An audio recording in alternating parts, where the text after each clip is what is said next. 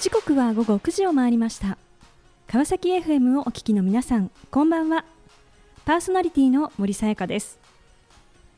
本日284回目となります。森さやかの Life is a Journey この番組では毎回さまざまな分野で活躍されている方をお迎えし人生を振り返っていただきます。前回は画家絵本作家横須賀香織さんにご出演いただきました。東京芸大で日本画を学び画家を目指して歩み出した20代。子育てにより10年間キャリアを中断するも絵を描く思いが湧き上がり絵画制作を再開。水彩による絵本の世界へと進みコンテストで大賞を受賞し現在。大人も子供も楽しめるような絵本を世に生み出し続ける横須賀さん。まかない種は芽を出さない。というメッセージをいただきました。今回も素敵なゲストをお迎えしお話を伺っていきたいと思います。この番組は人と技術の力で驚きあふれる世界を株式会社ワーワールドの提供でお送りします。さあそれでは本日のゲストをご紹介いたしましょう。大和ハウス工業株式会社東京本店東日本開発事業部事業部長総地悦子さんです。総地さんよろしくお願いいたします。よろしくお願いいたします。えー、さて総地さん現在どのようなお仕事をされていらっしゃるのでしょうか？ぜひご紹介をお願いいたします。かしこまりました、えー、私はあの不動産事業をやっておりまして、えー、不動産の開発と再生という仕事をやっておりますで、えー、開発というのは、えー、土地を買いましてえー、保育園を作ったり賃貸マンションを作ったりビルを作ったりクリニックモールを作ったり老人ホームを作ったりい。ろんな開発をしてます。はい、で再生というのはすでにもう、うん、あの世の中で、えー、建っているビルですとか、はい、賃貸マンションですとかホテルですとか、うん、えっと、そういったものを買って、えー、購入して修繕工事を施したり、うん、バリアップ工事を施したりして、はい再生させて、えーと、投資家に売却するというようなお仕事をしております。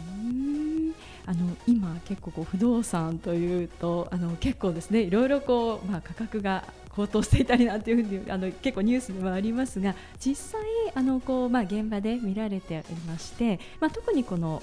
投資用のまあ不動産扱っていらっしゃると思うんですがあのこう動向というのはなんかこうどんな感触でしょうか？そうですね。あのかなり、えー、価格が上がってきてしまっているんですけれども、はい、あの日本は非常に安全な国ということで、えー、欧米から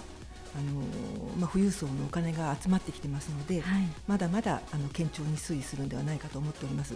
ただ今後あの金利が上がる基調もありますので、す、で、にもう上がってますので、はい、いろいろ注視して、はい、えー、事業を進めていきたいと思っております。はいあの今、総司さんはあの事業部長ということで、まあ、こう部をですねまとめられていらっしゃると思うんですがあの今、大和ハウス工業の中でこう事業部長をされていらっしゃる女性っていらっしゃるんですか？多分私だけだと思います。はい、そうですか。ええじゃあまあ女性でお一人でまあ、道を切り開いてこられたと、ね、いっぱい、あの後に続いていただけると嬉しいなと思います。はい、ですね。あの今社員の方が1万7千人そうですね。はい。あまあ非常に大きな、まあ、組織の中で、えー、こう活躍されていらっしゃる装置さんですがあのこうぜひですね今に至るまでの道のりあのこういろいろ伺っていきたいと思います。はいであのもともとですね、まあ、この不動産というこう業界あのここもずっとですねこう歩まれていらっしゃるということなんですがそもそもですねこの業界にこう進もうというふうに思われた理由というのは一体どんなところなんでしょうか？はいあのー私はですね、えーと、男女雇用機会均等法のあの30年以上前なんですが、はい、その年にあの社会人になったんですがその時長く働ける会社で仕事をしたいと思いました、えー、まあ、理由としてはいくつかあるんですけれども、はい、いい食住って非常に大切な、人が生きていく上で大切な要素なんですけれども、はい、その住まいっていうのは非常にダイナミックで、うん、えーと、繊細なあ仕事だなと思いまして、はい。えー、あと非常に街とか地図とかが、えー、あの好きでして、えー、あの街を作るっていう仕事にも、はい、あの大変興味を覚えたことと、あとはそこで働く女性が生き生きしてまして、はい、でそのようなあの3つぐらいの理由から、はい、えー、不動産の会社に入ったんですけれども、はい、そこからですね非常にあの資産価値が高い、うん、そして事業期間も長くて、はいえ人の生活を支えるあの責任ある仕事ということで、はい、この不動産の仕事に非常に、あの興味を持ちまして、えー、今に至っております。はい、あの長くお仕事をされていますがこれまでにどのようなことをされてこられたのですか？そうですね。あの非常にいろんなあの職種がありまして、はい、でえいろんなものにチャレンジできたあ今までだったと思います。うん例えば最初に携わったのはあの分譲マンションのあの開発事業だったんですけども、はい、えー、マンションを買って生活をする方たちを、まあ、応援する仕事、うん、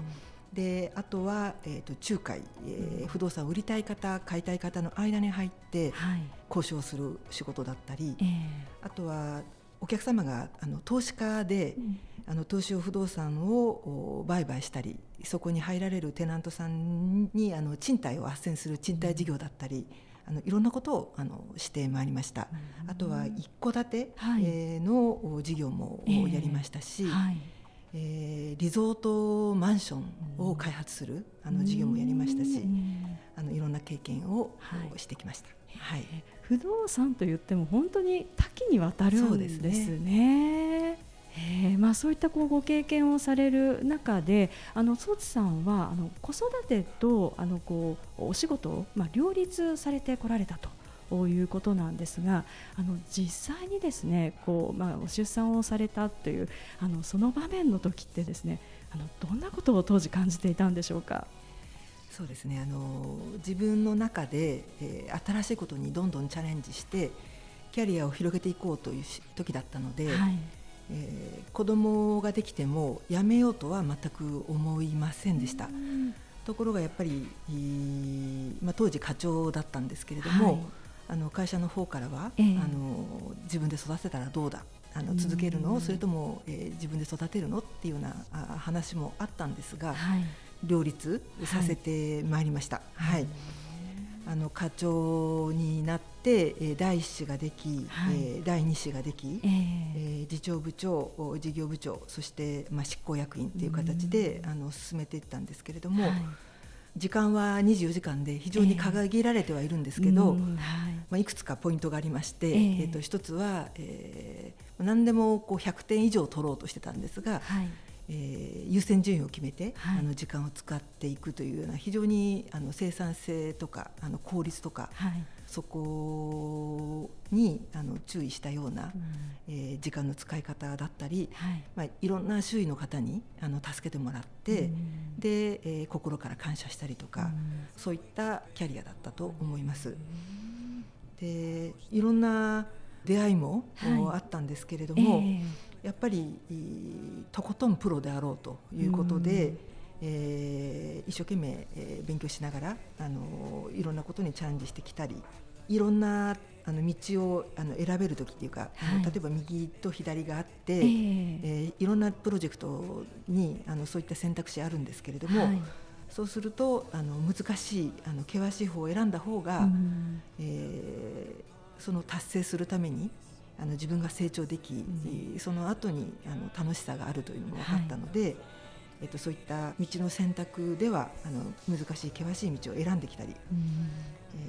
えー、そんなあキャリアでございました。はい。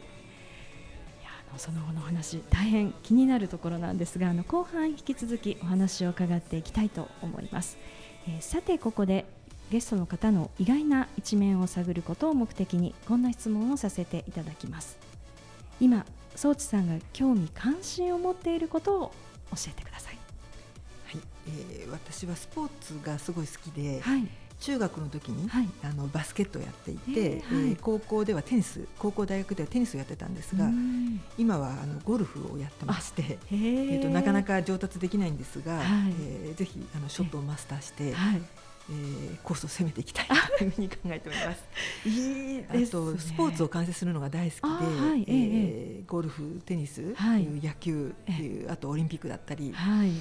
えパラリンピックだったりあのいつもライブで見るのが好きなので目覚ましをかけて、ね、ライブで応援しております。はい やっぱり楽しいですよね。そうですね。ねやっぱり全然違いますよね。はい、ありがとうございます。さあそれではここで一曲お届けしましょう。シティセッションズでザナイツ。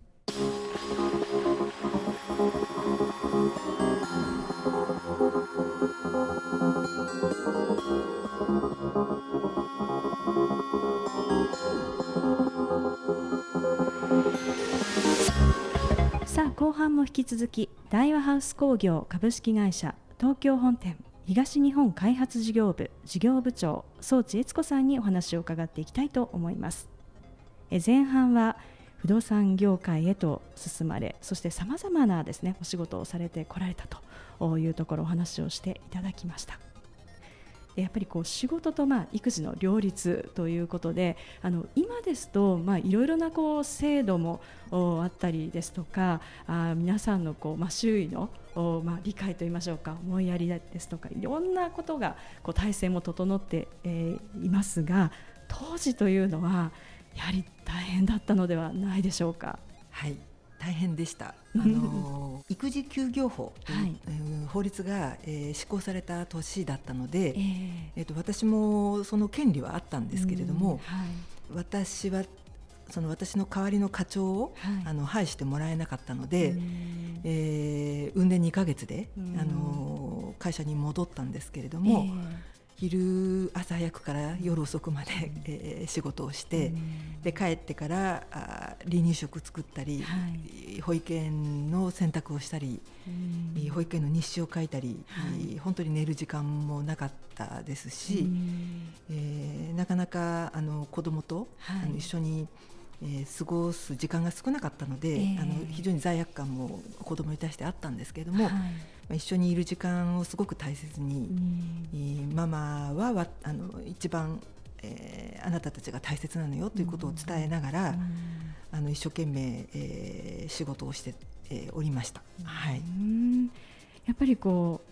忙仕事もまああってでもこうご家族との時間もあって、まあ、この限られた時間の中でこうどちらもこうバランスをとっていくっていうことって、まあ、今もですねこれは難しいことかと思うんですけれどもあのソチさんの中でその時こう大事にされていたことってどんなことなんでしょうか？はいやっぱりバランス感ですよね、絶妙な、はい、あの1日は24時間しかございませんので、えー、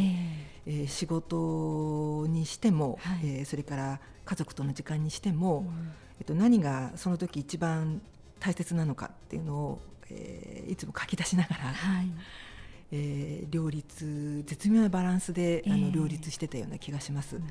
あとは、えー、助けてもら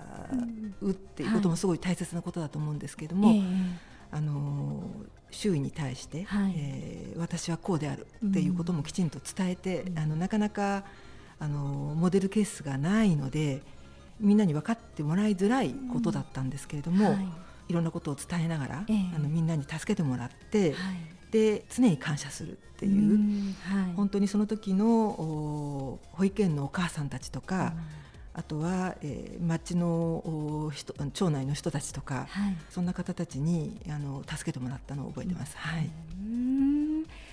あのそうしたこう周囲のこう助けもありながら、まあ、こう道をこう歩んでいかれる中でそのこう管理職になるというあのそういうこう場面を迎えるかと思うんですけれども孫さん実際にこう管理職になってほしいと言われた時ってそのなんかどんな心境でしたか？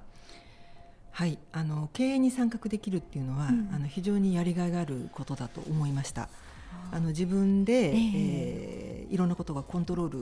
はい、発言権を増していくことになるので、あの非常に前向きにあの捉えておりました。はい。あの今もなかなかその、まあ、女性が管理職を目指すっていうふうになった時にやっぱりこうすごくこう忙しそうとかですね、まあ、なかなかこう進みたいけれどもちょっと管理職になるのは嫌だなというですね。そんな声も聞かれる中であの実際にですねこう管理職になるということはつまりこうどういうことがですね今までとこう変わっていくんでしょうか？はい。あの経営に関わるあの裁量権を持つということになります。えー、仕事のやり方を見直したり生産性を上げたりあの自分で自分の仕事をあのコントロールできるチームをコントロールできるということだと思います。ぜひあの自分らしさを生かしたあのリーダーシップを発揮していただいて結果を出していただければと思います。前向きに捉えていただいて、はい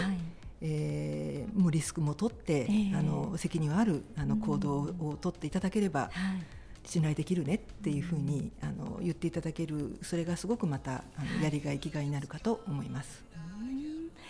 あのソーズさんはあの執行役員としてですねあのこうあのお仕事もされていらっしゃったということであの本当にこう組織の中でキャリアをこうあの積まれてですね来られたわけですがあのそういった中でですね、えー、実はこう社外のその外の世界もこう見てみようというふうに思われた時期があったということですが一体こう当時どんなことがあったんでしょうか？はいがむしゃらに毎日あの仕事をしていく中であの自分のキャリアを少し先のキャリアを、まあ、広い視野で考えてみようっていうふうに思った時期がありましてそれが2013年ぐらいだったんですけれども、はい、当時横浜市で、えー、待機児童をゼロにした、うん、あ女性市長が、はい、いる。えー、林文子さんという市長がいるということで、えー、ぜひ会ってみたいなと思いまして、うん。はい、えー、訪ねて行って、えー、市長が、はい、開催している、はい、講演会にいらっしゃいというふうに言われて、はい、えー、参加いたしました、あの女性活躍のあの講演会だったんですけども、そこで、えーと、ダイバーシティという言葉を、はい、勉強しまして、はい、えー、学びまして初めて、まあ、出会ったんですけれども、あの社内で役員会で、えー、ダイバーシティを勉強してきました。と言ったら、はい、お台場にあるっていうふうにあのみんなの反応だったんですけどもいやこれは問題あるなというふうにあの私もまあ勉強したてだったんですが、えー、今後はその多様性が重要、はい、会社の経営において、えー、と重要であるというふうに思ったので、はい、えー、プロジェクトを作りまして、あの働き方をチェンジする、はい、そういったあのプロジェクトチームを作って活動いたしました。それはなんかどういったこうプロジェクトだったんですか？あの長く働く土日も仕事するみたいな、はい、あのそこそれがあのまあ重宝されてた、うん、働き方で重宝されてた時代だったんですが、はい、そういたしますとあのいろんなあの時間に制限がある方も活躍できないということになりますので、はい、生産性とか、その成果を重視するような、あのそういったえ考え方をまず勉強して、でリーダーの育成や評価につなげていったというプロジェクトでございます。はい、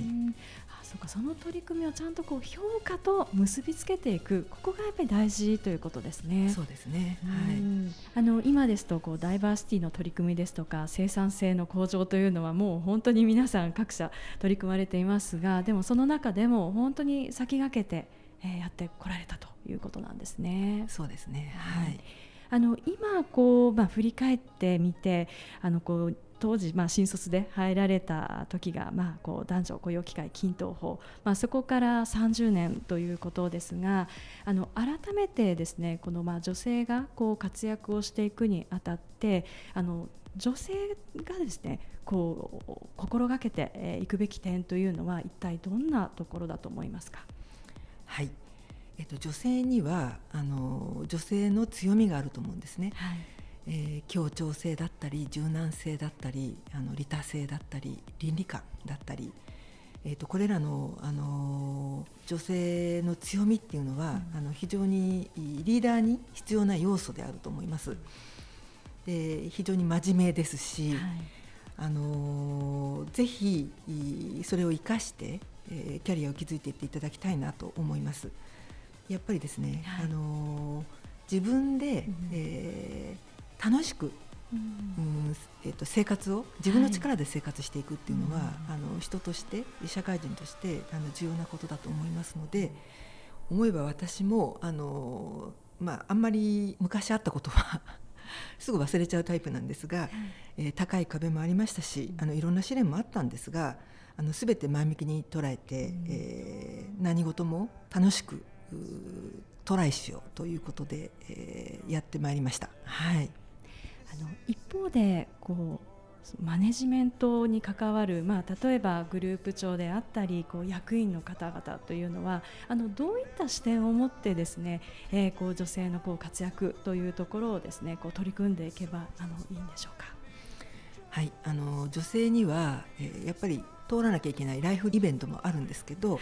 あのそういうこともきちんとあの理解していただいてで女性の強みも理解,、えー、理解していただいて、はい、あと女性が、あのまあ、いろんなライフイベントがあるので自分で大丈夫なんだろうかとか、うん、あ大変じゃないんだろうかっていうふうに思っているところに対してもあの背中を押してあげていただいて期待してあげていただきたいなと思います。うん。なんで、えー、若いうちから、はい、あの思いっきり仕事を任せていただき、えーえー、仕事の軸をしっかり、まあえー、体験して経験して、えー、応援していただく見守っていただくということが大切だと思います。あの決して、はい、あの優しくすることじゃないんですね。それは、はい、えー、あの厳しい仕事、厳しいアドバイス、うん、でそれを達成した時の喜び、うん、それをあの一緒に歩んでいただければというふうに思います。はい。さあこの番組ではゲストの皆さんに必ずお聞きしている質問があります。ソチさんにもお伺いさせていただきます。これから自分の夢を実現しようと考えている方々へ背中を押すメッセージをお願いいたします。はい。私にはあのすごく好きな言葉がありましてすべからく自分っていう言葉なんですけど、はい、えーと、どういう意味かと言いますと、えー、うまくいかないことをあの周囲や環境のせいにしないえーと、全て自分の力で、えー、道を切り開くっていうことなんですけれども、えー、チャンスって、えー、いっぱいあると思うんですね、はい、でそれに気づくか気づかないかもあの自分の心構え次第だと思うんですが、うん、えー、周りにある小さなチャンスでもあのそれを掴んで、えー、結果として小さいことであってもあの必ず出す。逃げない諦めないえー、そして感謝を忘れない。それであのチャーミングなあの、はい、すごい素敵な、うん、あのえー、毎日をあの掴んでいただければと思います。はい。素敵なメッセージをありがとうございました。ということで本日は改めまして大和ハウス工業株式会社東京本店東日本開発事業部事業部長総地悦子さんにご登場いただきました。総地さんありがとうございました。ありがとうございましたさあそれでは最後にもう一曲お届けしましょう。ジョージ・モイヤでフラワーズ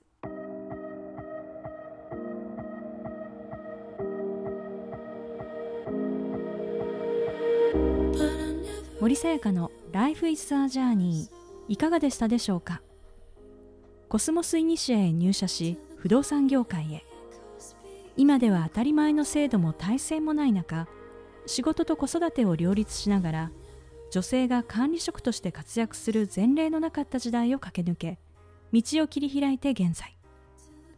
大和ハウス工業にて女性で唯一の事業部長として第一線で活躍する装置さん。すべからく自分。道を切り開いてこられたまさにフロンティア。ダイバーシティ。女性活躍の推進の重要性とともに仕事家庭そして自分自身を大切にしながら自分の人生は自分で作り出すものだと改めて感じ勇気をいただいた。そんな時間でした。